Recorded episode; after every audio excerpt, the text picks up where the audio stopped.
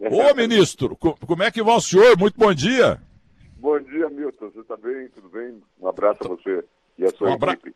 De Santista para Santista, né, doutor? É.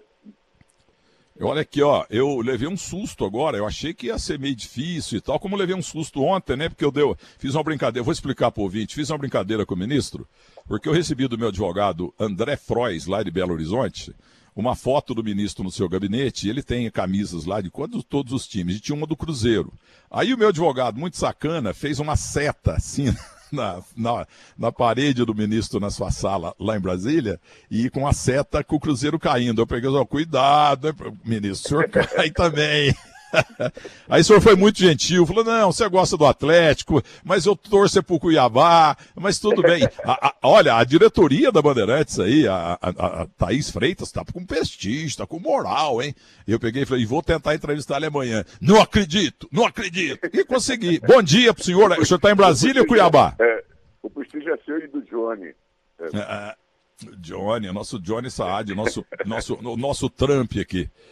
Isso. O senhor está em Brasília, Gilmar Mendes? Eu estou em Brasília, estou em Brasília, estou em Brasília. Então, eu quero falar do nome Gilmar senhor. Tinha um colega lá em Mozambique cuja mãe chamava-se Gilmar. O motorista era motorista de caminhão, Rubens, muito meu Sim. amigo, forte, Pabu.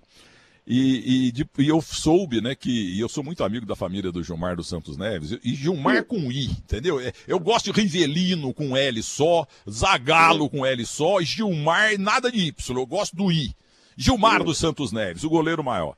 E não sei se o senhor sabe, o senhor sabe tudo, muito inteligente, o Gilmar era um bom goleiro do Jabaquara, mas o Corinthians queria Sim. contratar um jogador chamado Ciciá, que era muito bom. E o Corinthians hum. trouxe os dois para São Paulo. O Ciciá, que era a grande estrela, o Gilmar veio de contrapeso, o Ciciá sumiu, não deu nada, e o Gilmar virou o Gilmar. Aí o Sim. Corinthians ganhou o quarto centenário de 54, ministro. E o que, que acontecia na época? É, 95% do nome Gilmar era nome de mulher. Depois do Gilmar, a coisa inverteu para 95% hoje em nome de homem e 5% de mulher. O senhor, é. o senhor, tem essa, o senhor sabia disso? Por causa do Gilmar, que o, o, o Gilmar virou homem por causa que era só mulher? Eu não sabia, mas o meu nome, eu nasci em 55 e o meu nome é, na verdade, copiado do nome do Gilmar, do goleiro. Tanto é que eu tive, uma, tive a honra depois já de visitá-lo, eles já estavam é, já um, um pouco é, prejudicados, tinha tido é, um acidente cardiovascular, mas eu ainda eu, eu, acho que guardo uma foto com ele. É.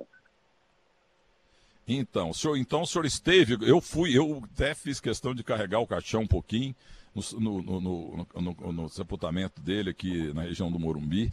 Gilmar dos Santos Neves, ministro, uma das figuras mais sérias do futebol, porque nessas sim, polêmicas do futebol, quando ele encerrou a carreira, a Bandeirantes o contratou para comentarista. Aí a Associação dos Cronistas reclamou: não, não pode, não é jornalista. Hoje tem que. Ninguém é formado. Neto, é, Denilson, uhum. todo mundo trabalha. Isso quem inventou foi Luciano do Vale. Que, a, esses ex-jogadores devem tudo para Luciano do Vale e para Bandeirantes. Aí o Gilmar fez: ah, mas estão reclamando. Então, eu já estou rico, já estou bem, já arrumei a minha família, eu não vou comentar mais. E olha que tinha um ótimo contrato com a Bandeirantes. Até nisso ele foi muito, muito leal, muito cortês, viu, ministro? Interessante, interessante, interessante. É, é, falava da qualidade moral dele, né? Sem dúvida. Agora, é. outro dia eu tive uma outra surpresa da sua humildade, porque a internet aproxima as pessoas, né? Uhum. É, quando não é fake news. E eu, eu entrevistei o Almiro, ex-jogador do Santos, que um dia saiu lá de Cuiabá, naquela época que o Santos estava atrás do novo Pelé, já foi assim com o Juari. É, tivemos um pequeno problema com, com o Milton Neves. Ministro, peço permissão para o senhor para soltar um gol do Santos enquanto a gente estabelece o contato com o Milton. O tá bom, tá bom. Que certamente o senhor comemorou muito. É, vai haver, estou esperando o Flávio porque o Raimondinho já está pronto. Ele entra no lugar do Acelino que não foi feliz no dia do seu aniversário. Atenção, fecha o Santos, Pelé derrubado o pênalti. Penalidade máxima quando o Pelé carregava no lançamento que vinha da intermediária. Pelas costas ele foi trancado visivelmente. Aponta Manuel Amaro. Penalidade máxima para o Santos bater. Está aí, senhores a oportunidade para finalmente Pelé completar o seu milésimo gol, Zé Paulo. Clodoaldo fez um lançamento primoroso. Pelé se enfiou bem pela defensiva do Vasco da Gama. René, mais uma vez, largou o pé em Pelé e fez com que ele fosse para o chão, dentro da área, num pênalti contestado pelos jogadores do Vasco da Gama, à vista das 65 mil pessoas que pagaram ingresso no Maracanã. O público em coro pedindo Pelé, mas ele mesmo já declarou que não ia querer marcar o milésimo de pênalti. Olha aí o, o técnico Antônio, como lhe parece, Antônio? Não, foi pênalti. Se, se ele não faz o pênalti, o Pelé é absoluto. O Andrade já tinha saído, o Pelé é absoluto. Acho que foi penal. Tá muito bem, Antônio.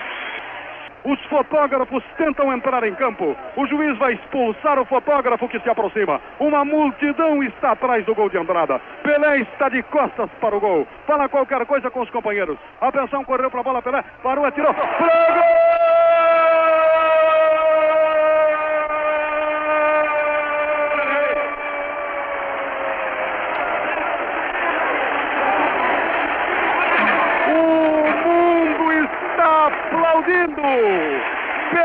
Personificado no público que toma as dependências do Maracanã.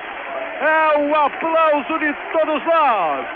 Pelé, o rei do futebol, marca o seu Aí, Flávio Araújo, que vive hoje em São José dos Campos, e o Santos é, foi, foi o campeão aí, beleza, aquele negócio todo o milésimo gol, campeão Pelé, né? Aliás, o, o, ministro, o Pelé se jogar. Tem uns tontos aí que dizem o seguinte: é, Garrincha chegasse hoje, é, era um jogador comum. Pelé se jogasse hoje não fazia nem 500 gols. Eu concordo. Se o Pelé jogasse hoje, com os gramados de hoje, o uniforme de hoje, a alimentação de hoje, as leis de hoje, o segundo cartão amarelo pro Beck e Cavalo é, é expulso, a televisão fiscalizando, ministro Gilmar Mendes, sabe o que aconteceu? O Pelé ia fazer 3 mil gols pra ele.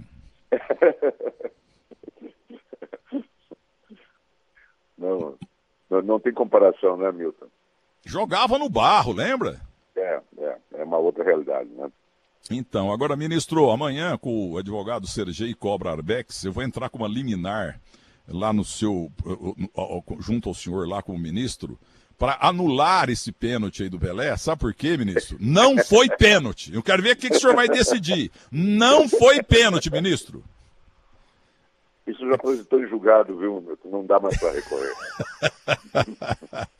Escuta aqui, eu falei um passando aqui do Almiro, o senhor me deu uma enorme satisfação, me deu uma enorme satisfação quando o senhor falou, para, o senhor, pô, um homem da, da sua estatura, um homem que não tem tempo para nada. Eu vejo lá na televisão, vocês ministros ali, tem 500 milhões de quilos de, eh, de processos atrás de vocês aí em Brasília.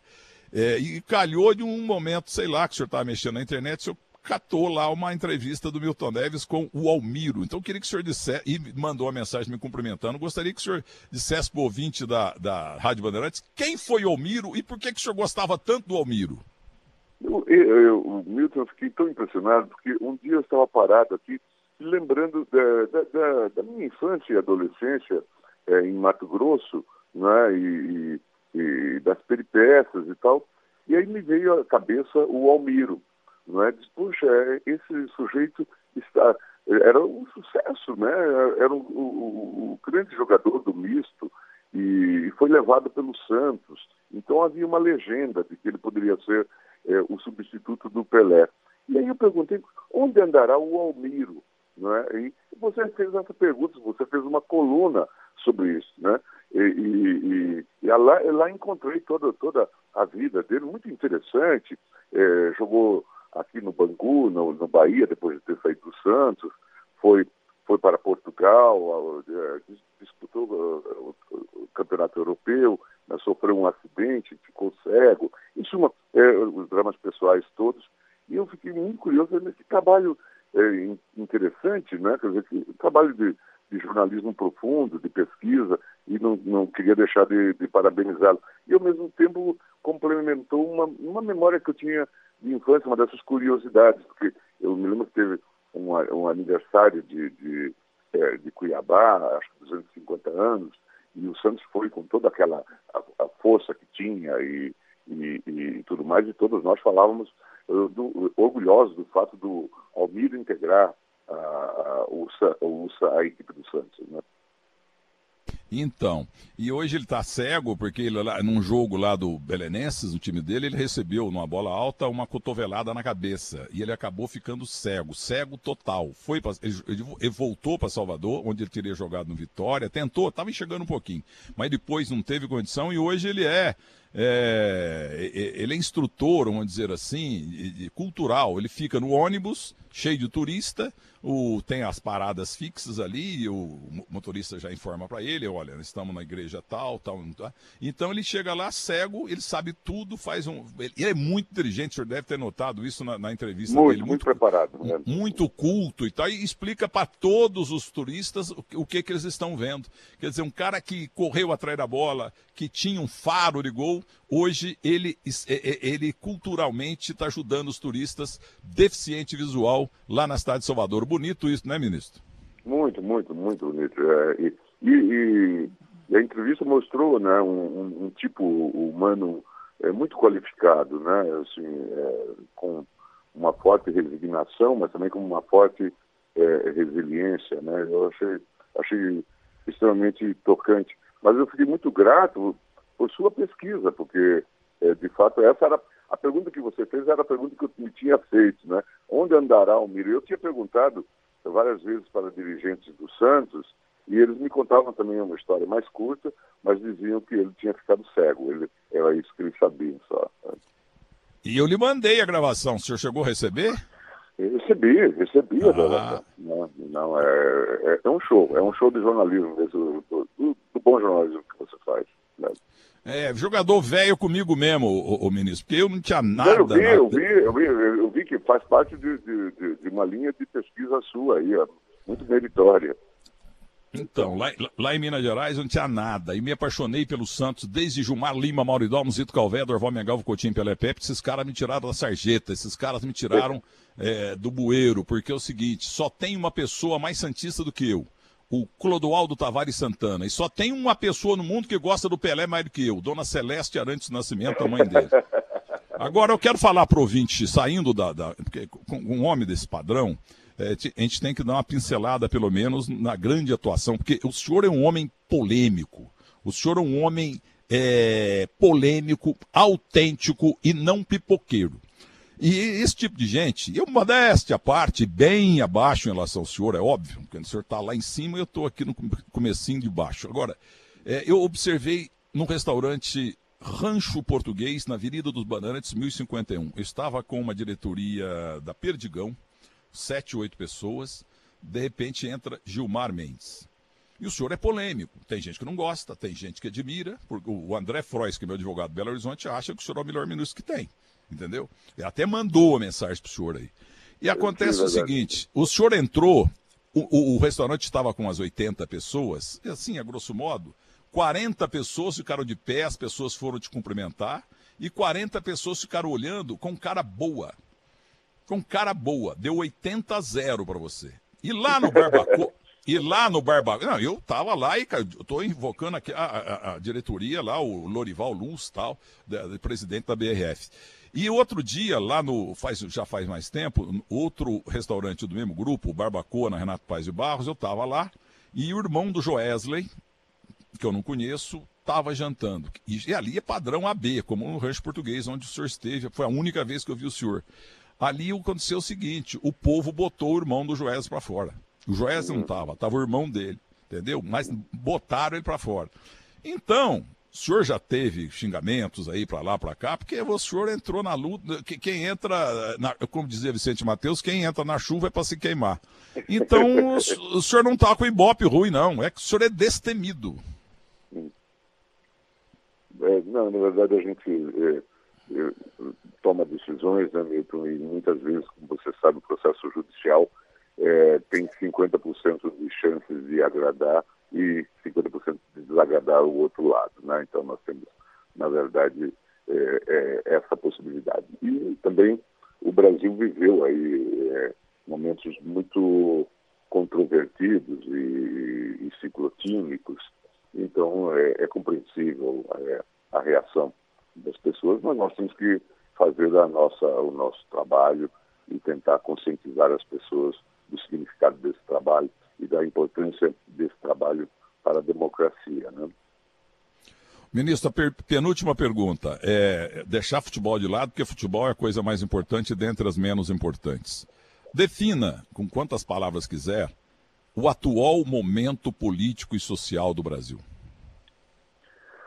Nós estamos vivendo um, momento muito, muito singular. Nós tivemos uma eleição é, que se deu em 2018, né, e, e se elegeu o presidente é, Bolsonaro. E ele decide é, fazer é, um novo modo de governar, encerrar o chamado, o chamado presidencialismo Eu anuncio. de coalizão, de coalizão né?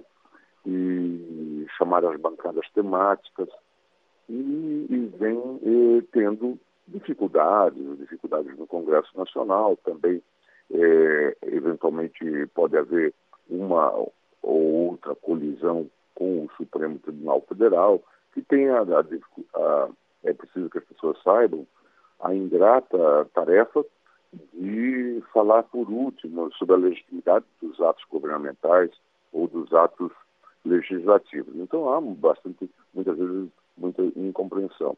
E agora, no ano de 2020, nós temos essa combinação é, trágica, é?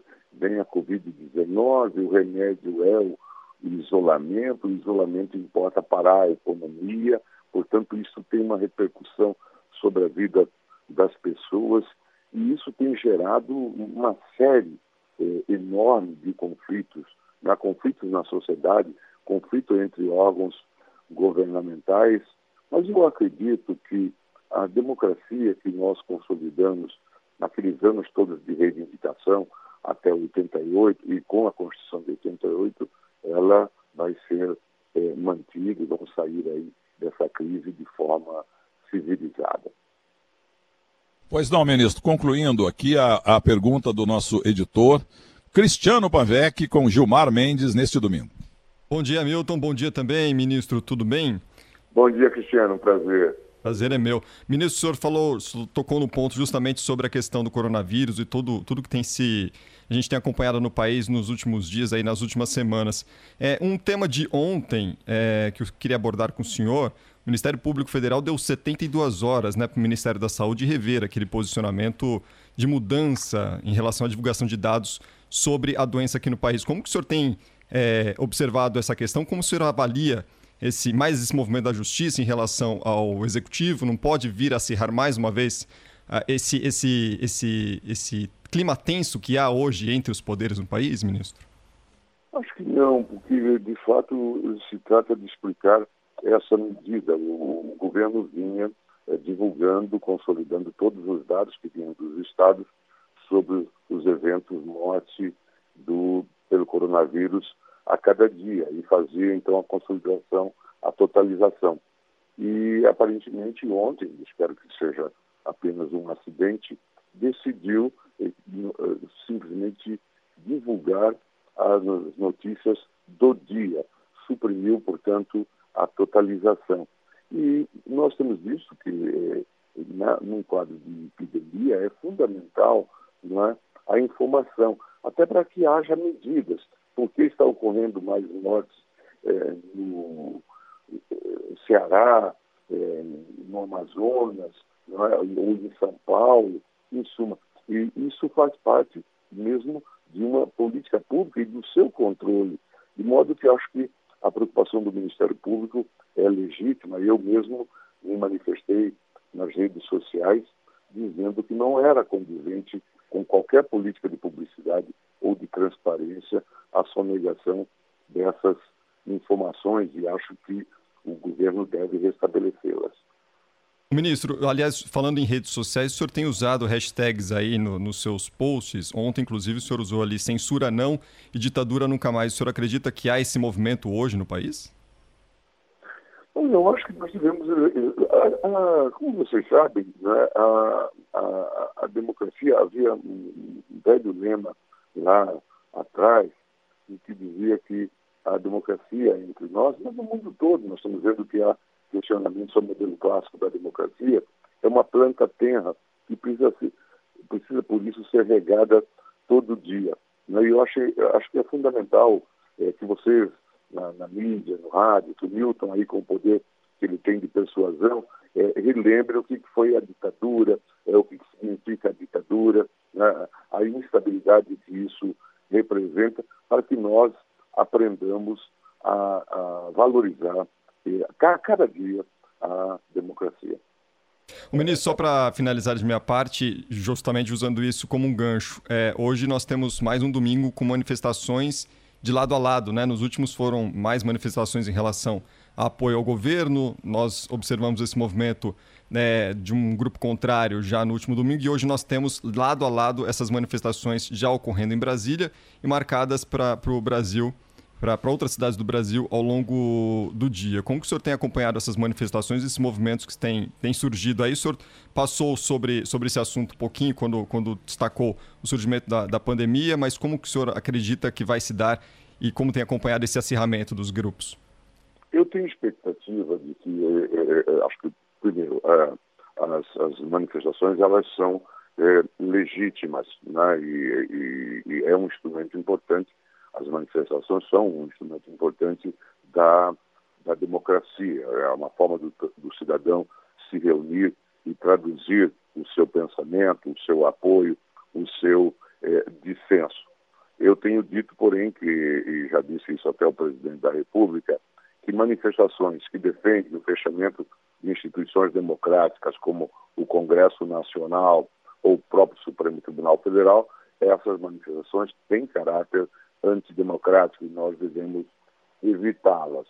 Além do mais, é, me parece que nós devemos cuidar para que essas manifestações se façam de maneira pacífica, como quer o texto constitucional. Tanto é que acho que foram providências aí tomadas pelas autoridades de São Paulo no sentido de evitar que as manifestações se dessem no mesmo local e no mesmo horário, para evitar é, conflitos, né? porque a Constituição condiciona, dizendo que não devem ser marcadas uh, manifestações para o mesmo local, né? no, no, mesmo horário. Portanto, esses cuidados precisam, de fato, de eh, eh, ser tomados para que não descambe em, em conflitos e aí é, com, com prejuízo, como nós estamos vendo em alguns locais, depredação de lojas e e coisas do tipo, porque isso, obviamente, nada tem a ver é, com o bom é, propósito de, de manifestações democráticas. Ministro, olha, em pleno domingo, muito obrigado por sua deferência ao Grupo Bandeirantes de Rádio, a mim também, ao nosso Grupo Bandeirantes de Rádio e Televisão. E eu tenho um cidadão que monitora as suas entrevistas, eu conheço bem ele. Ele já lhe deu nota 6,5 em uma entrevista, 4,5 na outra, 8,22 na outra, 9. Olha, ele, eu não sei se o senhor conhece esse cidadão, mas ele acompanha o senhor direto. O nome dele é Francisco Schertel eh, Mendes. Ele está ah, dizendo que. É, não sei se o senhor conhece. Francisco Schertel Mendes está dizendo que a sua entrevista hoje foi nota 9,22. Portanto, o senhor passou de ano. O senhor conhece esse cidadão, não? Conheço, sim, conheço. Me acompanha aí. e por que que Cuiabá é chamada de Cuiabrasa? Eu sei por quê, mas quem é que inventou isso? Não, eu não sei quem, quem inventou, mas de fato é um calor danado, né? o senhor precisa pegar um time lá para voltar o bife que morreu, sabe?